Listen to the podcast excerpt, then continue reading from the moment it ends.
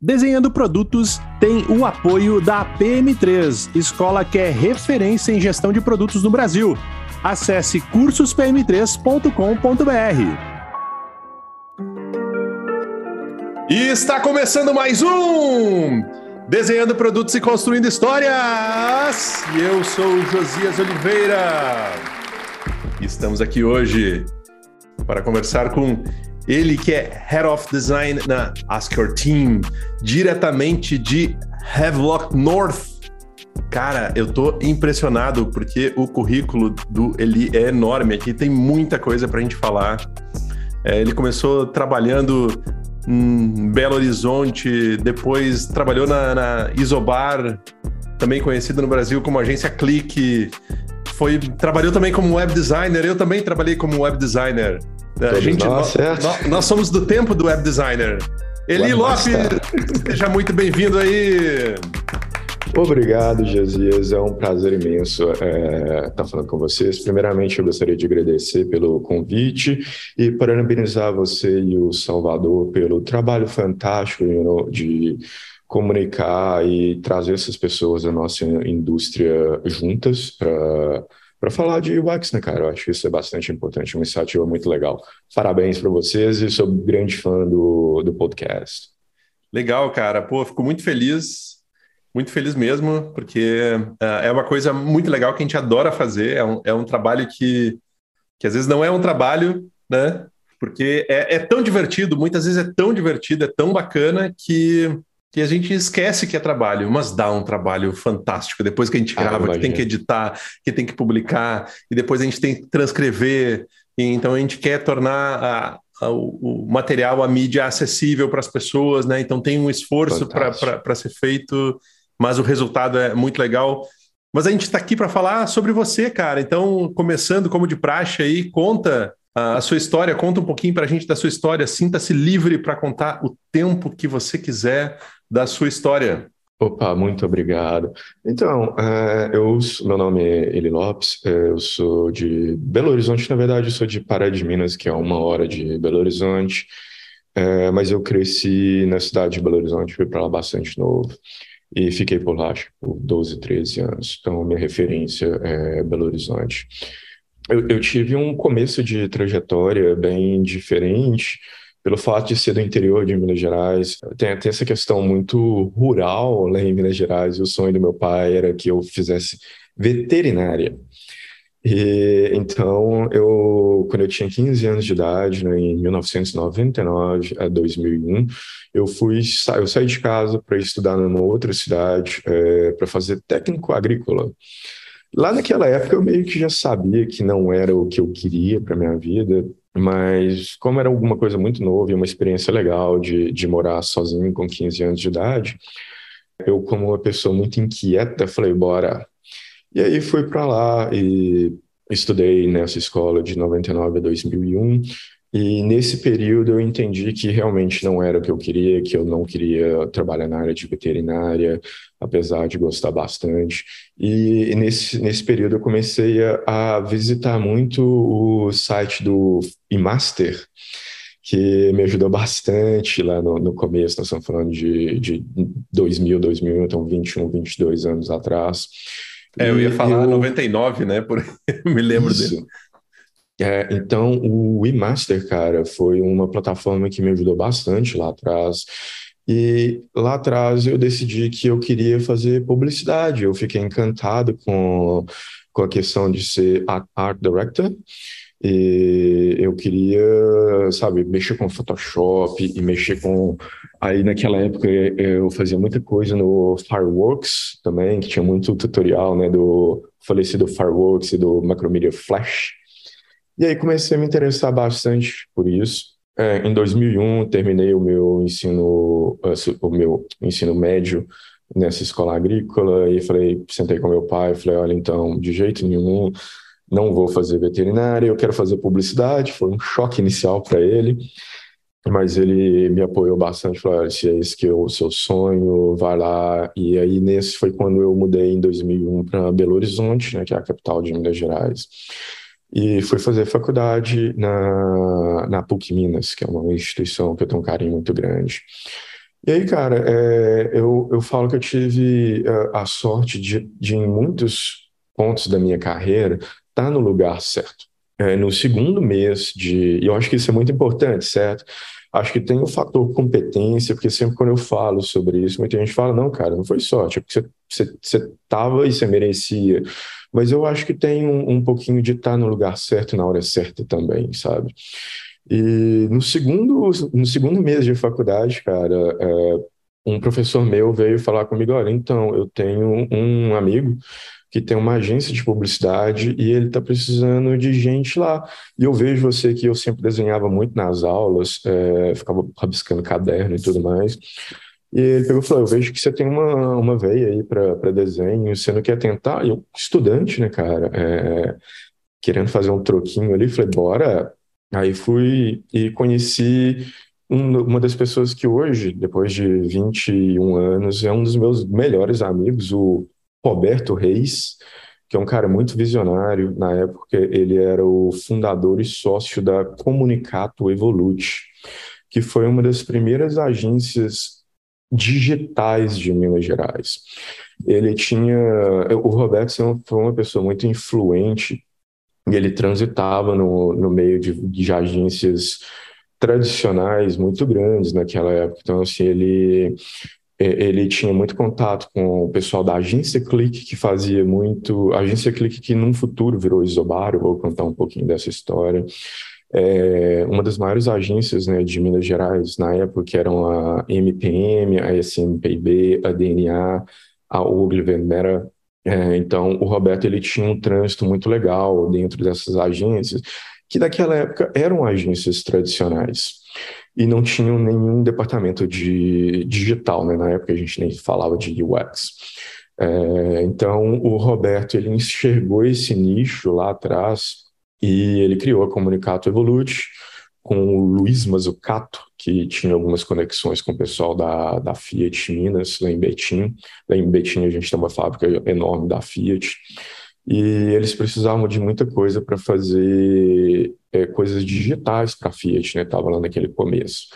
Então, no meu segundo mês de faculdade, cara, bem lá no comecinho, eu fui convidado pro Roberto, pelo Roberto a trabalhar para ele e de início ele já pegou e falou, olha, nem vou te dar é, uma vaga de estágio, não, a gente vai assinar a sua carteira, vem trabalhar com a gente. Isso para mim foi um ponto muito marcante na, na, minha carreira, foi onde tudo começou. Eu sou muito grato ao, ao Roberto por ter me aberto essas portas lá atrás e hoje, 22 anos depois, a gente continua grandes amigos. Então, é, eu comecei na, na Comunicato Evolute como é, web designer e fui migrando ali até virar webmaster. É, você provavelmente pegou essa época também, né, Josias, onde Sim.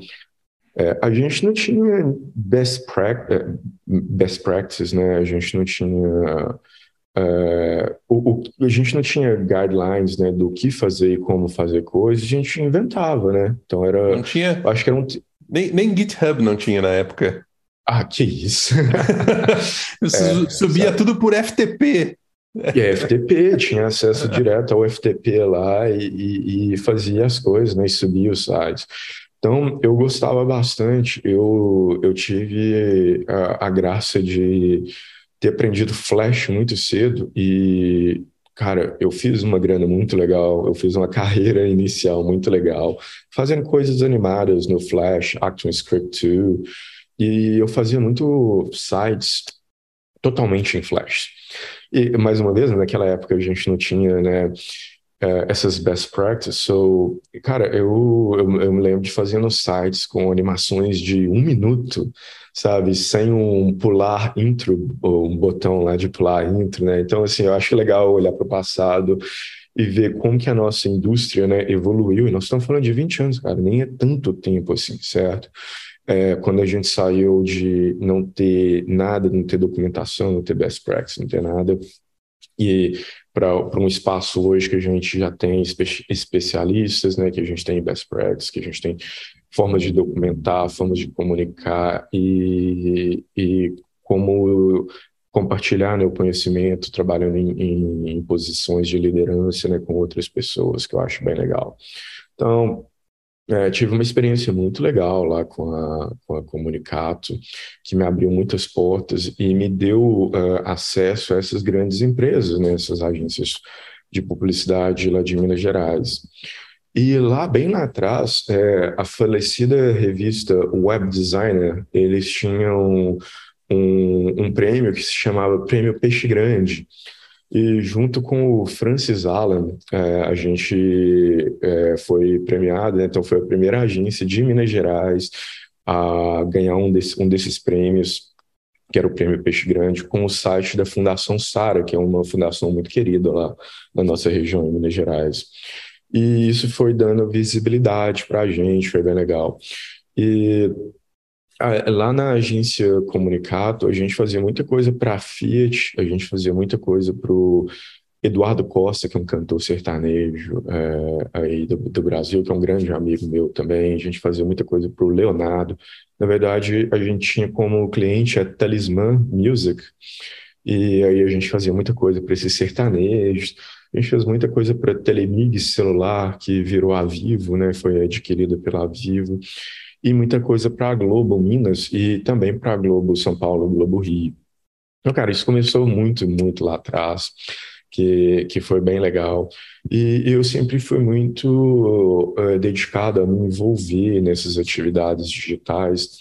Então, é, bem lá atrás, eu fiz, fui, virei parte da Associação Mineira das Agências Digitais, que era a AMAD, que, que na verdade era simplesmente trazendo quem queria trabalhar com digital junto, que era uma iniciativa bem legal também. E, e depois de lá, é, pelo acesso que eu tinha a essas agências de publicidade mais tradicionais, eu fui convidado a trabalhar como web designer na Ogilvy, é, de Belo Horizonte, que depois de um tempo faleceu. É, a Ogilvy acabou fechando né, as iniciativas em Minas Gerais e ficou só com o escritório de São Paulo.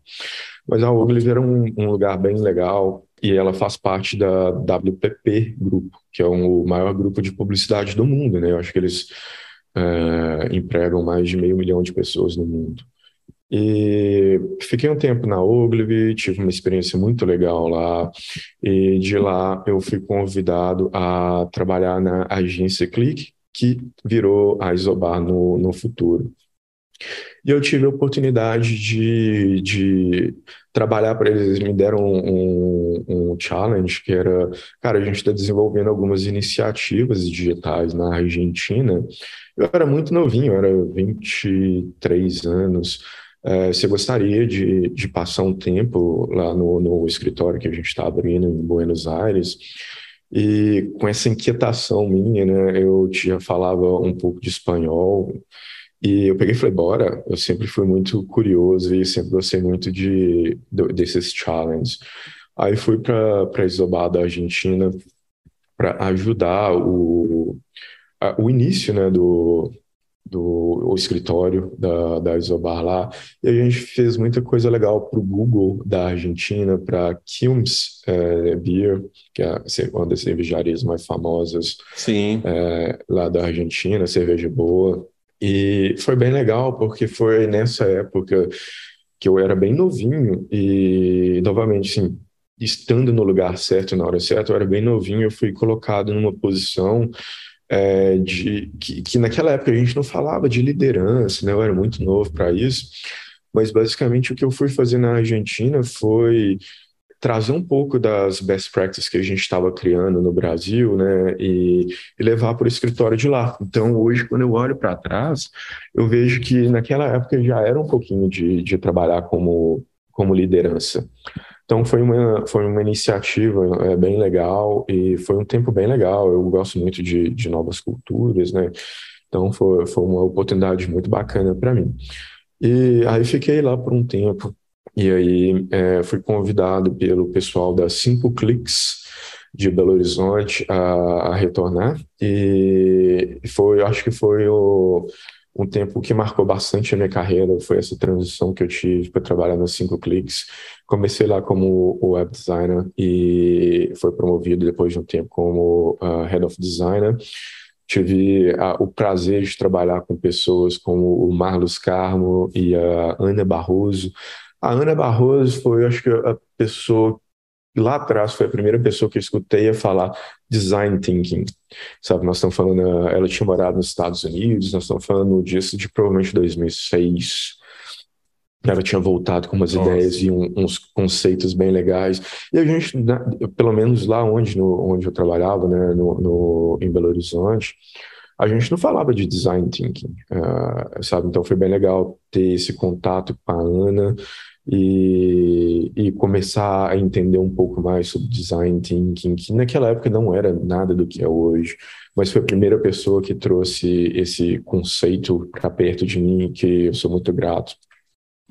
E aí, é, trabalhando lá na, na Cinco Cliques, a gente fazia muita coisa para Globo Minas, é, e a Cinco Cliques naquela época, nós estamos falando de 2006, foi consagrada como a agência digital mais inovadora do estado. Então a gente fazia umas coisas bem legais. E a gente trabalhava muito em parceria, eh, novamente, a questão de estar no lugar certo na hora certa, em parceria com agências de publicidade tradicionais. Então, a gente trabalhava muito perto da, da RC, da Filadélfia, e a gente tinha uma parceria muito legal com a Mapa Digital, que foi a primeira empresa de UX de Minas Gerais. Então, a gente trabalhava muito próximo deles e a gente começou a entender um pouquinho de fazer wireframes. Na época, a gente fazia muita coisa no Ashuri, é, foi um tempo bem legal. E, e aí, né, como estando no lugar certo, na hora certa, é, fazia muita coisa terceirizada, a Simplice fazia muita coisa terceirizada para a Filadélfia Com, que na época era a agência tradicional, né, agência de publicidade tradicional, que tinha maior sucesso nas campanhas mais reconhecidas no a, a cenário nacional, que era uma agência de Minas. Então, fui convidado pelo diretor de criação lá na época a começar o núcleo digital. Era uma agência muito grande, na época existiam 100, 150 pessoas, e eles não falavam digital. E muitos clientes estavam começando a migrar para outras agências que já estavam começando a, a criar esses núcleos digitais, né? E aí, para diminuir esse business risk, uh, eles decidiram criar o, esse núcleo digital dentro da agência e eu fui convidado para ser a pessoa que começou esse núcleo digital. Então, eu fui contratado pela Philadelphia para ser Head of uh, Digital Experience and, and Digital Strategy. E eu tive o prazer de trabalhar muito perto do Rafa Gil, que é uma lenda da publicidade. Ele é diretor de criação da Almap, em São Paulo. Foi uma pessoa que me abriu muito é, a cabeça para a questão da criação também. Então, foi muito legal. E aí a gente começou, cara, a fazer muita coisa e em, tipo, em seis meses aí começamos a contratar gente, tive o prazer de, de contratar pessoas bem legais é, para trabalhar ao meu lado no, no time de digital da, da Filadélfia. Então contratei o Bernardo Costa, que é um talento como o, o uh, UX designer, UI designer, é, e tive outras pessoas trabalhando no núcleo de desenvolvimento, Cleiton Marinho, que são pessoas fantásticas. Então, num período de um ano, começou comigo e a gente tinha 12 pessoas dentro, dentro de uma sala. E aí foi bem legal que quando a gente começou, quando eu comecei, é, eles me deram a menor salinha que estava vaga lá na, na, agência de publicidade. E pelo primeiro mês, era só eu dentro dessa salinha. E em oito meses, eles tiveram que mudar o, o departamento de produção, né, finalização de artes finais, e, porque eles tinham quatro ou cinco pessoas lá, eles tiveram que mudar, porque o, o departamento digital do Philadelphia cresceu assustadoramente. A gente tinha 12 pessoas, não cabia mais dentro da salinha e começou a se tornar um dos cargos chefes da, da Philadelphia. Então, sim, foi uma iniciativa muito legal é, deles e uma oportunidade muito, muito bacana.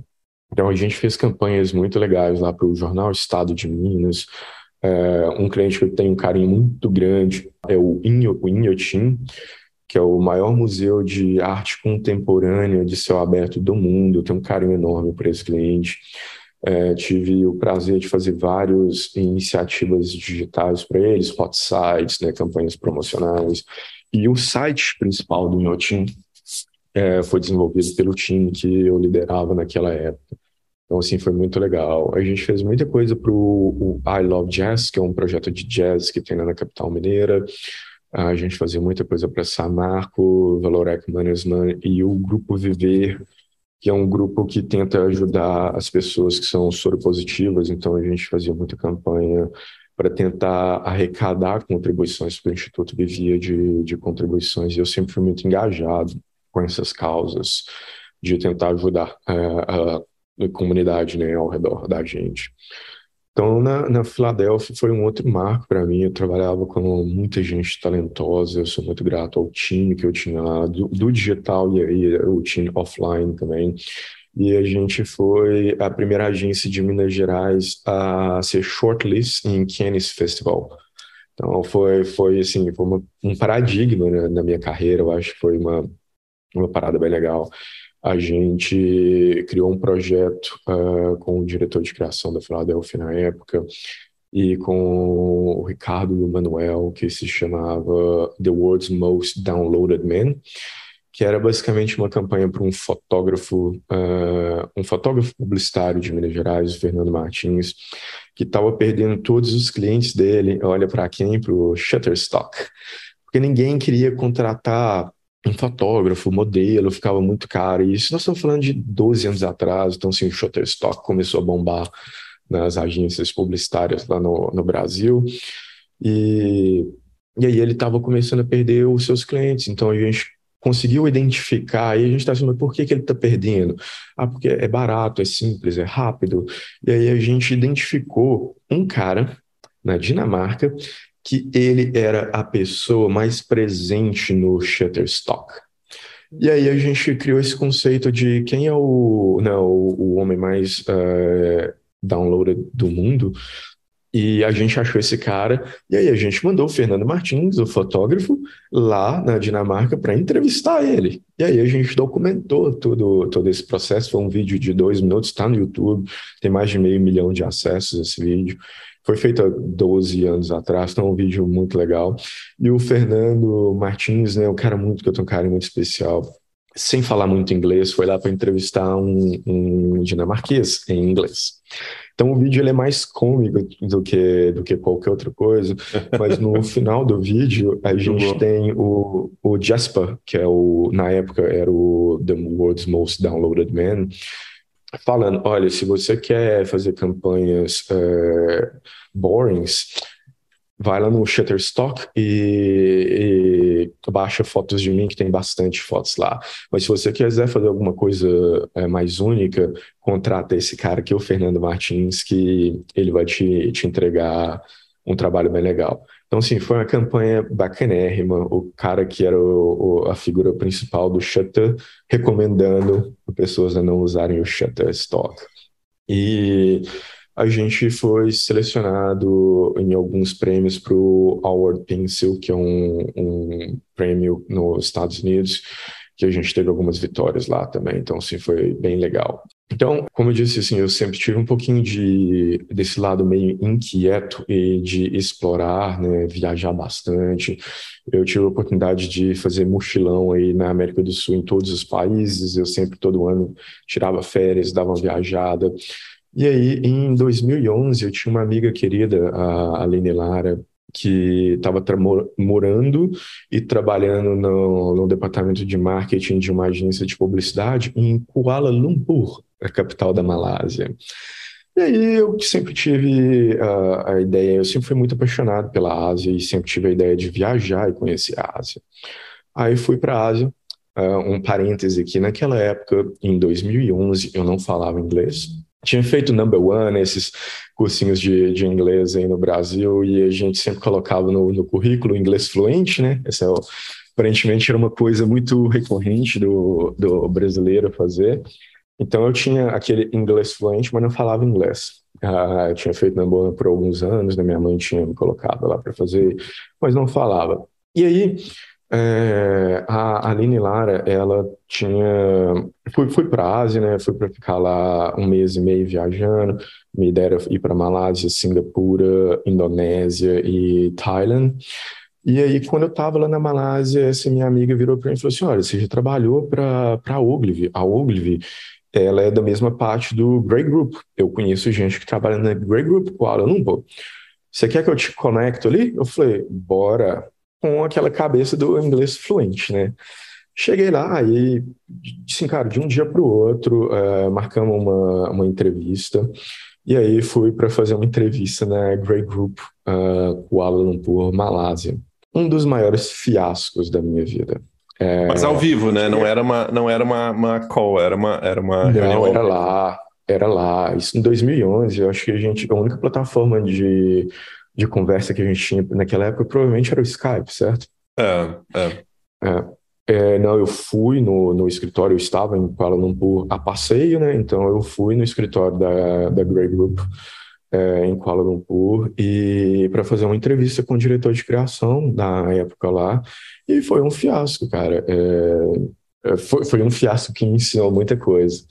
Eu não consegui, eles têm um sotaque, né? Uh, lá na Malásia, a primeira língua, são duas línguas, né? Que são as línguas oficiais, é o inglês e o Bahasa Malay. E a entrevista, obviamente, era para ter sido feita em inglês, mas as pessoas com sotaque, né? Eu não falava inglês bem naquela época, então foi um fiasco. A entrevista que estava marcada para durar uma hora durou dez minutos. No final, ele pedindo desculpa, todo embaraçado lá. Foi, nossa, cara, que vergonha. Mas isso me fez enxergar uma coisa que eu queria. Eu preciso aprender inglês de verdade.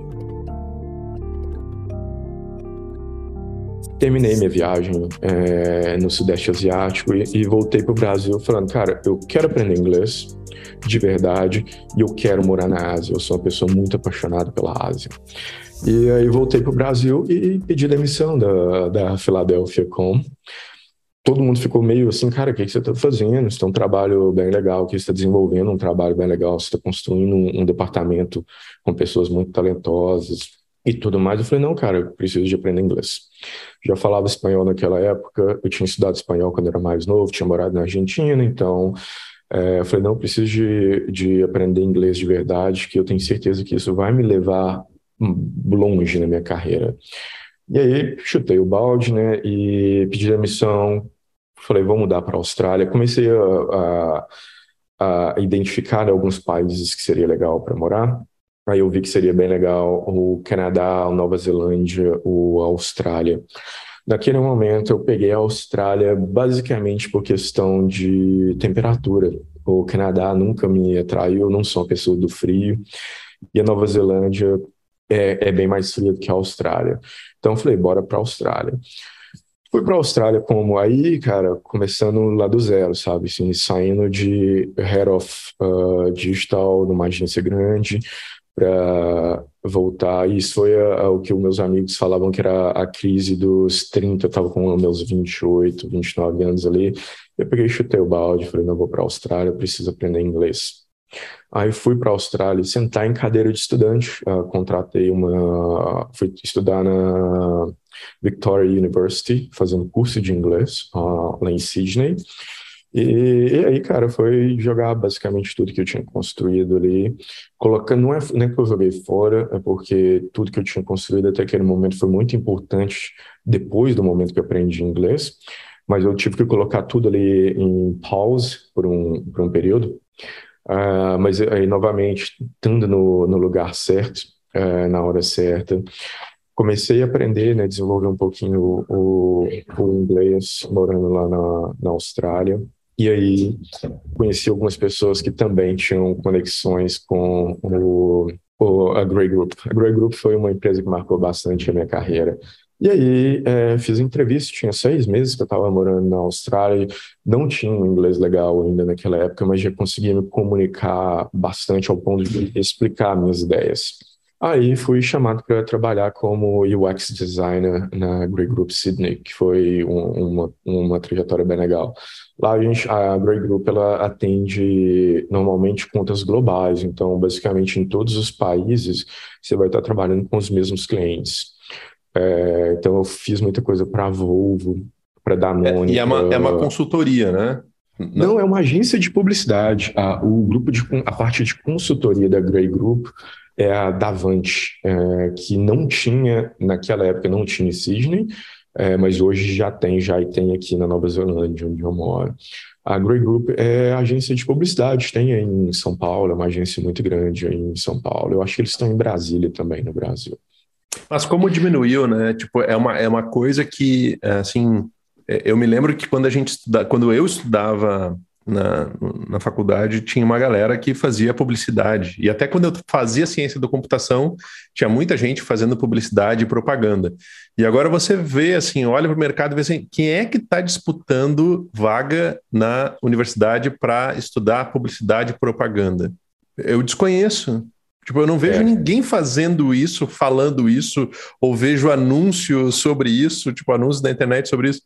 Porque e eu falava na época assim, eu tinha, tinha um amigo que tinha agência de publicidade, e quando eu estava estudando design, eu comecei a ver algumas coisas do design, assim, eu não conseguia entender muito bem o porquê, mas eu tinha uma sensação, eu tinha um gut feeling que era, cara, design vai dominar esse negócio aqui e publicidade vai cair.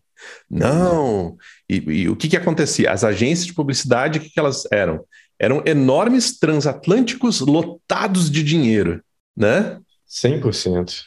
E o que está acontecendo com o mundo, cara? Do tipo, o que que tá... Porque quando eu, quando eu trabalhava com Flash, Action Script e tal, as pessoas olhavam para mim e assim, ah, que legal, brincadeira de jovens, né? Ah, social Isso. media, social media. Legal, brincadeira de adolescente. Brincadeira de adolescente? Não, porque a grana de verdade, quem faz dinheiro de verdade é quem trabalha com publicidade. É, eu escutei muito isso quando é. lá atrás eu decidi é, eu comecei numa agência digital, e aí eu fiquei indo para agência digital, indo para agências tradicionais, indo para agências digital, indo para agências tradicionais para criar núcleos digitais. Então, é, é porque né, você falou tudo, cara. É, naquela época, as agências, as agências tradicionais nadavam em dinheiro, eram quantias astronômicas, absurdas, sabe? Que o pessoal ganhava comissão de TV, né? ganhava comissão de revista, anúncio em rádio, e, e tido como os criativos né? do, do mercado. Então foi, foi bem legal ser parte dessa transição, ser parte dessa mudança e ajudar né, o mercado a sair desse, dessa caixa né, que a gente vivia, que não é tradicional, publicidade tradicional e, que e não, algumas. É, e que não necessariamente entregava o resultado, né? Porque podia vender algo que fosse relacionado ao ego, do tipo, nosso, nosso anúncio foi muito criativo, nós vendemos isso aqui para o cliente tal, e foi tão criativo, sei lá, era o ketchup botando a linguinha para fora, lembra aquelas coisas assim que, que apareceu na, na archive? Tal, sensacional, criativo ao extremo, muito criativo. Mas o, o quanto o jogo virou para você precisa mostrar resultado agora. É, métrica, certo? Você precisa de medir, cara. Eu, eu, lembro de clientes investindo pesado em cara, milhões, campanhas de milhões, e você não conseguia medir o retorno de investimento, sabe? Você não, você não conseguia ter um, um ROI. Mas tá lá o é, você consegue ver, tá lá o Odor, tá lá. É, Mas tá convertendo aquilo, né? É. As pessoas vão falar, né? Eu, eu, lembro bastante as pessoas, cara, eu era muito fã, eu adorava o Washington Oliveto e as campanhas da, da Brastemp, da Bombril, sabe? As pessoas falavam sobre aquilo, mas efetivamente ajudava a vender? Provavelmente ajudava de certa forma, mas valia todo aquele investimento. Eu acho que para um, um branding, né, né para uma criação de marca, era extremamente positivo. Mas. É, mas tem uma coisa. Mas tem uma coisa na jogada agora que antes não tinha, né? Que antes a publicidade podia mentir, e essa é a verdade, né? E eu tô falando por mim. Antes a publicidade podia mentir e enganar, e as pessoas até compravam aquilo, porque você vai reclamar aonde, cara? Claro. Você vai reclamar para quem? Só que agora o jogo virou, que é o seguinte: se é. alguém não gosta de algum produto, não, não é uma pessoa reclamando, é um exército reclamando daquele produto. E, e o restante, qual é a primeira coisa que você faz quando você vai consumir um serviço ou um produto novo? Você acessa e vê o que, que as pessoas já estão falando sobre aquilo ali, né? Reviews. É, é, é, é esse ambiente digital deu o consumidor voz certo? Isso é incrível, cara, porque antigamente é o que você está falando, eu concordo absolutamente com o que você falou. A gente comprava se não tinha para quem reclamar, se não tinha para quem é, colocar a sua voz, né? Hoje em dia você tem várias plataformas de reviews. Você tem reviews no Google Maps, sabe? Então, se você vai num restaurante que você não gostou, você vai deixar a sua opinião ali. Então, eu acho que isso é fantástico estar vivendo nesse momento hoje de que a gente consegue ter voz para falar o que a gente gosta, para falar o que a gente não gosta. Isso e é, é muito rápido. Isso é muito, é? É. E é muito rápido. É muito tipo, se, se, eu tenho algum problema, se eu reclamar com o saque da empresa, eu sei que eu vou entrar numa fila eu sou o centésimo, quinquagésimo lugar para ser atendido. Se entrar no Twitter e falar yes. alguma coisa, a Latam vem correndo querer me ajudar ali, a Google vem correndo querer me ajudar, né? Facilmente, né? é, é, muito legal. É, e principalmente como o Twitter no Brasil, ele virou a mídia que deu voz ao consumidor, né, cara? Aqui na Nova Zelândia a gente não tem esse fenômeno. Uh, do, o Twitter não é uma mídia forte aqui na Nova Zelândia, é uma mídia muito de nicho. E se eu reclamar no Twitter aqui é, de uma empresa, a empresa provavelmente nem vai escutar. Se for me responder, vai me responder daqui a um mês, porque eles não estão monitorando e, ativamente e a... essa plataforma. E o pessoal reclama onde daí? Ah, cara, o Customer Service aqui na Nova Zelândia é muito eficiente. É, e se eu ligar, se eu entrar no chat é, eu, se eu mandar um e-mail, é muito rápido. Se eu entrar num, num chat aqui, cara, em 10 minutos, 5 minutos, eu tô com alguém já resolvendo o meu problema. É uma, é uma parada bem legal. Eles focam bastante no na customer experience aqui na Nova Zelândia. Eu acho que eles entenderam legal. que manter um cliente é mais barato do que ficar tentando adquirir novos clientes uh, toda hora. E a Nova Zelândia é um país pequeno, cara. A gente está falando de 5 milhões de habitantes. Então, as estratégias de marketing aqui são bem diferentes das estratégias de, de marketing de guerrilha né, que a gente tem aí no Brasil. E, e antes da gente começar ali a gravação, a gente estava falando sobre a maturidade né, em relação ao entendimento do que é product, do que é UI, UX, né, o que, que as pessoas fazem. Dá a tua visão aí, ele como é que está então, o cenário? Quando eu, é, quando eu saí do, do Brasil, é, a gente não tinha essas definições, né? Então, assim, eu não sei como está a situação do mercado brasileiro hoje em relação ao que é UX, o que é UI e o que é Product Designer.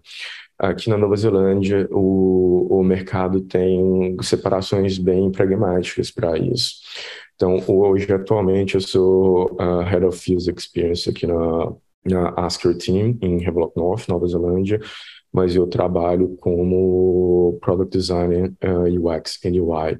Eu lidero um time de pessoas extremamente talentosas aqui e eu tento, eu gosto muito desse approach de design multidisciplinar, sabe? Então eu acho que é muito importante. Eu acho a gente tem uma UX researcher uh, full time aqui trabalhando com a gente, mas eu acho que todo designer e UX designer, ele tem que saber um pouco de research também, então eu sempre estou tentando encorajar os designers do meu time a aprenderem mais sobre research e ficar focado nessas métricas, né? Porque ficar desenhando coisinha legal e se a gente não tiver uma, um, um approach de é, como que a gente vai calcular, né? Eu, por exemplo, aqui na empresa, eu tenho que justificar o que, que eu quero fazer para os stakeholders.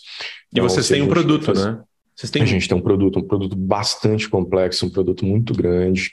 Então eu preciso justificar. Normalmente eu vou começar, olha, o customer service nosso está gastando 200 horas no mês porque eles precisam de dar suporte para os nossos é, consumidores por causa disso. Eu quero diminuir isso. Então, assim, 200 horas do, do Customer Service custa X. Se a gente criar uma feature, é, a gente vai conseguir reduzir esse volume de horas. Eu quero cortar isso para 10%. Então, de 200 horas, a gente cai para 20 horas.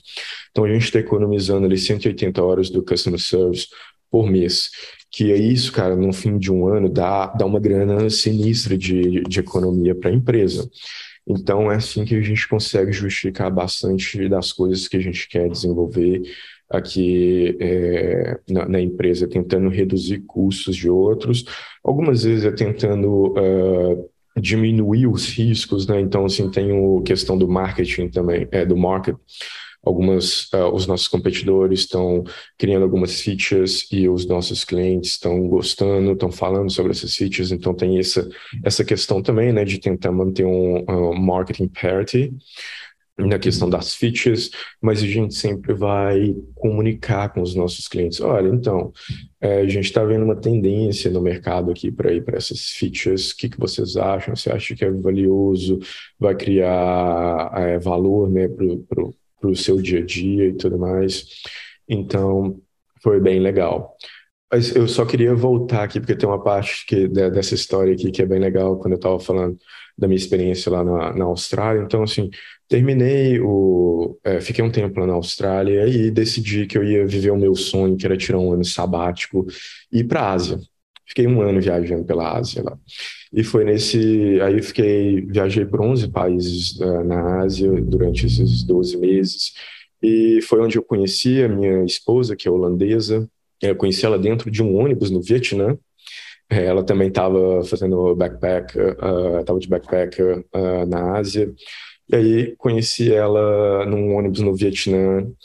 É, o ônibus parou, a gente estava no mesmo ônibus, ela desceu para dar uma esticada nas pernas, eu desci também, a gente começou a conversar, e aí fomos viajando junto, e estamos juntos até hoje, já se vão Legal. quase é, quase oito anos que a gente está junto, e hoje ela é minha esposa. Mas aí, cara, nesse ano meu sabático na Ásia, eu já falava inglês. Aí eu fui visitar novamente a minha amiga lá em Kuala Lumpur, é, e eu tinha trabalhado para a Grey Group, na, que pertence à WPP, é, lá na Austrália. E aí ela pegou e falou: Você lembra daquele mico que você pagou na Grey Group, aqui de Kuala Lumpur, alguns anos atrás? E ela, estou muito orgulhosa de ver você falando inglês e tudo mais. O que, que você acha de voltar lá e conversar com eles? Eu falei: Bora. Aí, cara, voltei lá. O diretor de criação não me reconheceu, mas como tinha sido um dos maiores micos da minha vida, eu reconheci ele imediatamente. Quando eu abri a porta, eu falei, é você. E dessa vez a gente vai conversar direito. E aí, cara, foi, foi muito legal. bacana. A gente bateu um papo bem legal.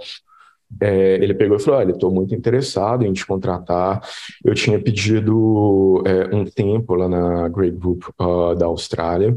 E o meu chefe, ele tinha um, um feeling que eu não queria voltar. E eu, eu sabia no meu coração que eu não queria voltar. Aí peguei, ele pegou e falou, ah, mas como é que está sua situação? Eu falei, não, eu tô é, de pause lá no, na Grey Group Austrália. Ele falou assim, não, eu vou entrar em contato com o pessoal de lá e ver o que, a gente pode fazer. Passou uns dois, três dias, ele me mandou um e-mail e falou: olha, o seu chefe é, lá da Austrália é, escreveu uma recomendação muito bacana sobre você e a gente está bem feliz de te dar uma job offer. Se você quiser mudar para Kuala Lumpur e trabalhar com a gente aqui, vai ser um prazer muito grande.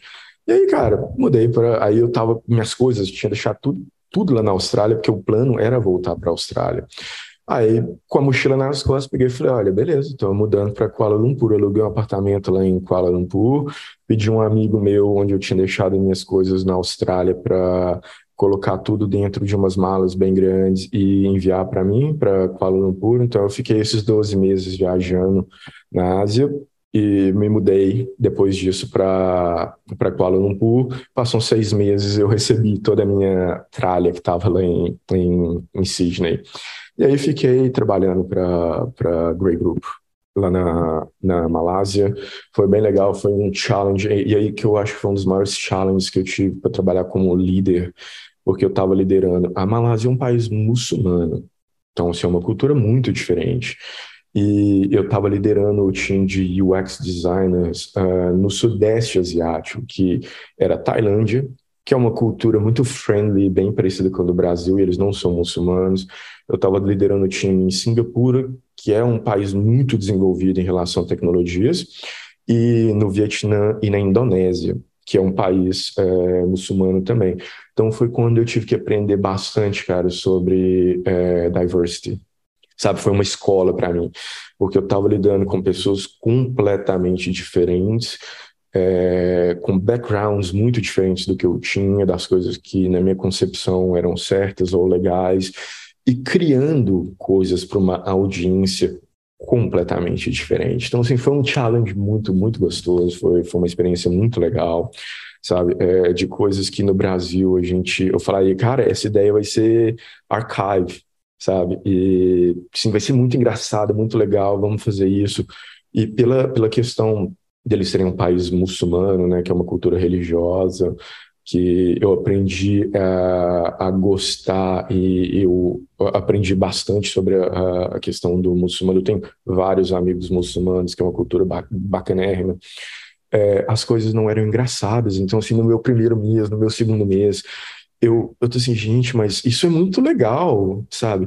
E assim, foi, foi uma escola muito legal é, aprender com o meu time sobre a cultura deles, para poder estar tá apto a criar para poder estar tá apto a liderar um time de pessoas com uma diversidade muito diferente da minha. Então, assim, foi uma escola muito, muito legal.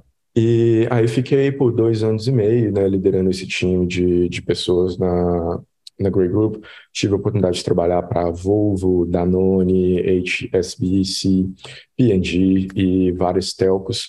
É, no primeiro ano, no segundo ano que eu estava é, como Head of uh, Digital da Grey Group. A gente foi eleita a agência do ano pela Branding Asia, então foi, foi uma, uma recompensa bem legal.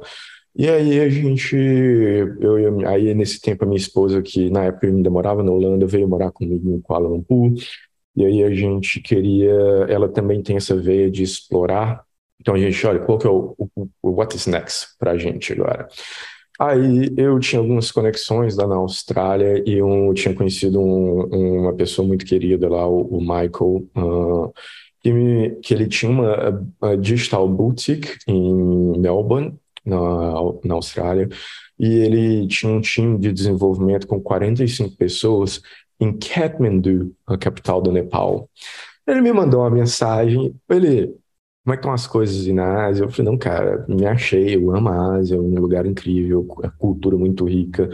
Ele, é, cara, eu tô precisando de alguém para liderar o nosso time com 44 pessoas é, lá em Kathmandu, no Nepal. Você tem interesse? Eu falei, bora conversar. Eu sempre tive essa inquietude de, nossa. de...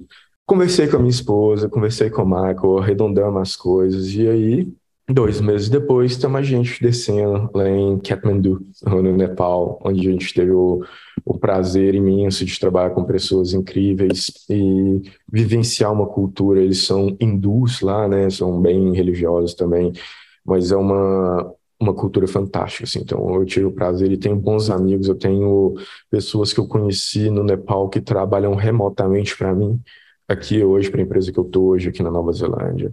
Então a gente ficou um tempo bem legal lá em Kathmandu, tivemos a oportunidade de fazer muita coisa para essa empresa que chama Endmine, é, para o Google, para o Oracle, para o BHP Group, que é, é, o grupo que é dono da Vale, né, aí no Brasil, da Vale Mineração aí no Brasil, então a gente fez umas coisas bem legais.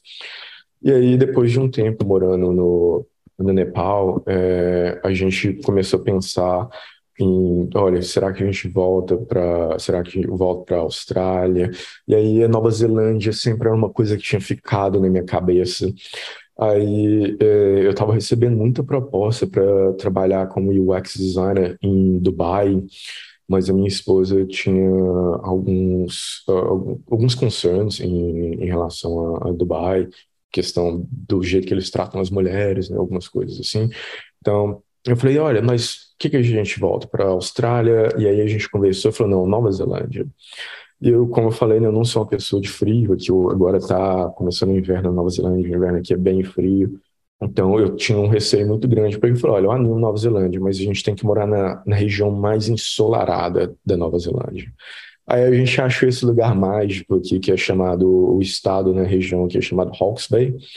E aí eu comecei a aplicar para alguns jobs morando lá em, em Kathmandu, é, para cá. E aí conheci o, o Craig, que é o meu diretor, que é o diretor de produto aqui da, da Asker Team. Tive umas conversas bem legais com ele e ele pegou e falou, cara, a gente quer você, vem para cá. É, e aí eu e minha esposa empacotamos tudo que a gente tinha lá no Nepal e mudamos aqui para Nova Zelândia. Então, foi um, foi um processo bem legal. A gente teve que, questão de visto de trabalho, né? Demora um pouquinho para sair. Então, tive três meses é, de espera ficando lá em Auckland. Tem alguns amigos de Belo Horizonte que moram em Auckland, então a gente ficou lá na casa deles, e foi uma oportunidade legal para a gente conhecer o país, enquanto a questão da documentação, né, de visto de trabalho saía. E quando eu comecei aqui na Asker Team, tem quatro anos e meio que eu estou aqui, comecei como Head of UX, eles tinham uma pessoa aqui que trabalhava basicamente como web designer. é, porque, cara, quando você não envolve o usuário no processo de design, na minha opinião, você está você tá trabalhando como o, uh, web designer. Because user experience, certo? Se, se você não está envolvendo o user, é, é, é, eu acho que isso para mim é um bottom line desse processo. O, o usuário tem que estar envolvido, do jeito que eles estavam desenhando as coisas aqui, eles nunca envolviam o usuário, então eles tomavam decisões é, no que eles achavam legal, no que eles estavam vendo no mercado e tudo mais. E aí eu vim para nesse nessa nesse vendaval que não tinha processo, e eu vim com o challenge de criar todos esses processos. Então eu falei, olha, cara, a gente precisa de criar um processo de UX aqui, a gente vai começar a envolver os usuários, a gente vai começar a envolver os stakeholders é, nessas conversas, a gente vai começar a escutar outros departamentos da empresa e a gente vai criar algumas métricas também, porque é assim que eu consigo justificar o investimento pesado que a gente vai ter de agora para frente em, em, UX. Então, tem sido um, um capítulo muito legal dessa minha jornada aqui há quatro anos e meio atrás, quando a gente começou aqui não tinha nenhum processo de UX e hoje eu tenho prazer e orgulho de falar que a gente deve ter um, um dos dez melhores processos de UX das empresas de IT aqui da, da Nova Zelândia. É, eu vou bastante para eventos, né, para falar sobre o nosso processo aqui. Acho que a gente tem feito aqui, né, junto com o, o, o meu time, é, tem se tornado uma questão de referência no mercado neozelandês aqui, e novamente tive no lugar certo, na hora certa e com a sorte de estar trabalhando com pessoas incríveis que estão muito dispostas né, a aprender, a se desenvolver. Então, assim, é, é bem legal é, o trabalho que a gente tem e feito tem... aqui. E... E, e, ele tem, tem material sobre o processo de vocês no, no, no YouTube ou em algum outro lugar, alguma palestra que você deu que está gravada? Sim, cara, tem alguns, tem algumas palestras, é, tem alguns webinars é, de tá. UX que. Então, é. legal. Eu já vou pedir quando, ter, quando a gente terminar de gravar, já vou pedir para você mandar os links. Eu vou colocar na descrição claro, desse áudio aí. Se você está escutando agora, tá tudo na descrição do áudio aqui, ó. Isso. Mas estão em inglês, tá? Não tem problema. É, a gente coloca a ferramenta de tradução, quem precisar lá e segue a vida. Fantástico, com certeza. E aí, cara, é, não sei se você conhece ou já ouviu falar da Teresa Torres, que é uma Sim. pessoa de produto. Então, ano passado eu tive o prazer, eu tenho alguns amigos que trabalham no Google, eu tive o prazer, ano retrasado, de, de conectar com ela. Então, a gente teve alguns calls e eu tenho aprendido bastante com ela também. Adoro o, o livro dela, né, de Continuous Discover uh, Habits. Então, acho que a gente implementou muito disso aqui no nosso processo diário, é, que tem sido muito valioso para a gente. E eu acabei fazendo também uh, os cursos da Nilson Norman Group, uh, NNG, que eu acho que são referências, eu acho que são, assim, para quem está começando, para quem quer aperfeiçoar, para quem quer melhorar e quem, para quem quer mudar para essa área de, de leadership, eu achei que foi muito valioso. Eu tive umas experiências muito legais com a questão de é, workshop facilitation e leadership. Eu aprendi bastante com o pessoal da NNG e eu recomendo bastante. Eu sei que os cursos lá são, são caros, mas com certeza vale bastante a pena e principalmente para quem, quem planeja em sair do Brasil, sabe? Porque os cursos são ministrados em 100% em inglês, é, mas eu recomendo bastante. É, é muito legal a, a, fazer parte dessa comunidade da NG e bem bacana. E ano passado, quando eu trabalhei na, na Malásia, eu visitava muito o escritório nosso em Singapura e eu tive o prazer de conhecer o Felix Lee, que virou o fundador da ADP List, que é a mentorship para UX designers é, que é um site extremamente powerful. Não sei se aí no Brasil, porque eu acredito que está tudo em inglês, então não sei se está se tá decolando aí no Brasil, como é que está isso, mas assim, é, é, um site muito incrível onde pessoas que querem desenvolver né, a nossa indústria de UX e já estão num nível mais avançado se colocam lá para uh, é, mentor, para mentorar né, pessoas que estão começando a carreira. Então, o, o Félix me convidou a fazer parte, eu conheci ele lá em Singapura, ele me convidou para fazer parte da ADP Delist bem no comecinho lá, então eu tenho tentado ajudar uh, e dar mentorship para muitas pessoas no mundo, né, na área de UX. Acredito que eu já tenho uh, mais de duas mil horas de mentorship em UX Process lá. E esse ano eu tive o prazer de ser chamado pelo Design Leadership Forum para ser um member. O Design Leadership Forum é uma iniciativa da Envision que tem uma missão também de tentar criar essas best practices né, para design leadership e como que a gente consegue ampliar né, esses best practices uh, em várias partes do mundo. Então, é uma iniciativa bem legal que a Envision está fazendo. Eu recomendo bastante, tem muito conteúdo legal lá no Design Leadership Forum, website, que está available, está né, disponível para todo mundo. Então, eu acho bem legal quem tiver interesse em dar uma olhadinha lá, dar uma, dar uma lida. Então, assim, basicamente, essa foi um, um pouco da minha trajetória, sabe? Eu acho, que foi uma, uma história bem longa, mas acho que seria legal explicar, porque tudo começou quando o, o, o trigger para mim foi o fato de eu ter passado vergonha numa entrevista de emprego onde eu achava que eu falava inglês e eu não falava inglês. E hoje eu estou aqui uh, liderando um time de pessoas, falando só inglês. A minha esposa não fala, eu achei, só fala. Mas eu achei ele que eu achei ele que líderes não passavam vergonha, cara. Oh, cara, uh, passam e passam todos os dias. A gente, cara, uh, leadership são humanos, né? Então, assim, e naquela época eu, eu atuava como liderança, né, leadership, mas eu não tinha essa noção do que é men mentorar né, pessoas e, e tudo mais. Então, assim, toda essa trajetória minha de, em 2011, ter ido para a Ásia para fazer um mochilão, ter passado vergonha numa reunião, ter voltado lá alguns anos depois, ter tido entrevista com a mesma pessoa e essa pessoa ter me contratado, tem um gostinho muito especial para mim. E é, eu, basicamente eu só falo inglês, tem muita coisa que eu, eu nem sei os termos em português, né? Estou há, há mais de 10 anos fora do Brasil. E com a minha esposa eu só falo inglês, ela não fala português, eu não falo holandês, obviamente. Então, e eu, se eu pudesse dar uma dica hoje para essa galera de UX aí, cara, tem muita vaga legal fora do Brasil, tem muita empresa bacana com cultura muito legal fora do Brasil. Tem muita gente que está feliz no Brasil e é, it's okay, sabe? Eu acho que nem todo mundo precisa de sair. É, eu acho que tem muita empresa bacana no Brasil também. Mas para quem tem o sonho de sair, cara, é, tá sendo uma hora muito legal agora, porque as empresas estão contratando remote.